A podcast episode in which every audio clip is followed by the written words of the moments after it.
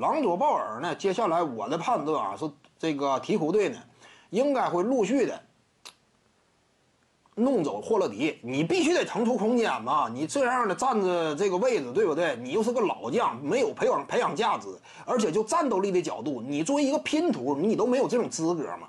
因为以往那会儿给过他机会啊，跟浓眉这种极品大前搭档，多适合打这个内线挡拆啊，这样一种风格啊。但是霍勒迪根本运用不好嘛，就是当一个拼图，他都没有这种这个能力呢。那这样留着他干什么？不需要他带领吗？这批年轻人呢，都挺有主意吗？尤其西安威廉姆斯年纪轻轻，怎么讲？更衣室当中啊，领袖气质尽显，不需要你，对不对？至于说英格拉姆呢，他有可能是为了追逐自己的独立的篮球之路啊，选择出走，这个是有可能的。经纪人一考虑。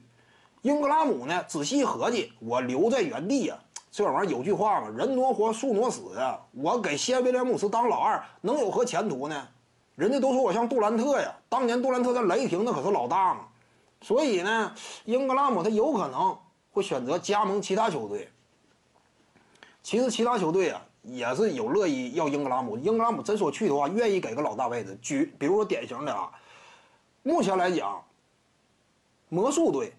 你说能不能要英格拉姆啊？英格拉姆作为一个锋线，有很强持球进攻能力的锋线，去了可以给你老大当，对不对？之前甚至富尔茨这样的魔术队都想把他勉强往老大位置上扶一扶的，结果扶不起来，这是另说。但是英格拉姆愿意去的话，能。再者呢，就是谁？活塞队这样的，当然活塞当地经济环境不是很理想。这个可能说也是个制约，也是个制约呀。怎么讲呢？有一些球队，英格拉姆去了是能够按照老大方向去培养的，有点类似于谁呢？英格拉姆可以效仿当年的特雷西·麦格雷迪，留在猛龙没有前途。当时麦迪对于他来说就是我继续留在这儿，我最多是给我这个，呃，所谓的表哥呀，给他当老二，毫无前途可言嘛。怎么办？另寻出路。所以英格拉姆现在呢，到其他球队，我。独霸一方，这才有利于展现自己的能力嘛。战术资源我手里得握有的足够，才能够进一步的充分展现出自己的赛场风采。所以选择出走是挺理想。至于说这鲍尔呢，鲍尔啊，他就有有有机会了。他跟这个西安威廉姆斯，西安威廉姆斯持球能力又不强，说白了跟西安搭档，鲍尔更像是 球队当中的中流砥柱那种感觉。目前的西安威廉姆斯有点像谁？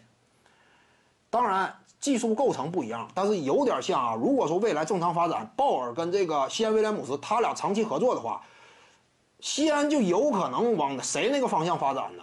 往这个斯塔德迈尔那个方向发展，扣一扣，对不对？挡拆之后顺下打一打，低位呢遇到机会大吃小啊，玩几个，有可能是这种角色。场上真正说啊，掌控整个局面的赛场给人的直观感受，似乎说更加重要的。有可能是鲍尔啊，看没看到当年 斯塔德迈尔啊？季后赛零五年，我要没记错，场均砍下接近三十加十呀。但是球队普遍还认为什么？纳什是这支球队老大，纳什掌控球权嘛，带动起整个体系呀。就属于什么？纳什是真正轮锤的，斯塔德迈尔顶多算是个锤子，他算是个工具，对不对？大脑是谁？往往外界会高看一眼。因此，鲍尔呢，你不要小看。一旦说鹈鹕队真说把霍勒迪给弄走，英格拉姆呢追求自己的呃篮球之路，选择离队的话，或者说他跟鹈鹕之间协商，真就是他不愿意留的话，硬是不愿意留，鹈鹕那也没有办法，只能顺水推舟呗。那么这会儿鲍尔和西安威廉姆斯，鲍尔那就不一定说仅仅局限于老二了，他本身大局观就强，输送炮弹的能力强，现在还练出了一手精准的后撤步三分，那么未来呀。不仅仅就一定是局限在老二，有可能奔着老大的方向上去使一使劲儿啊！因为目测啊，西安威廉姆斯等他练出持球啊，练出靠谱的投射呀，没有啊三五年根本下不来。而这三五年的时间，那有可能他就是当个工具人了。而这个鲍尔呢，是真正说大脑指挥的，想象空间非常高！这么一来的话。徐静宇的八堂表达课在喜马拉雅平台已经同步上线了，在专辑页面下您就可以找到它了。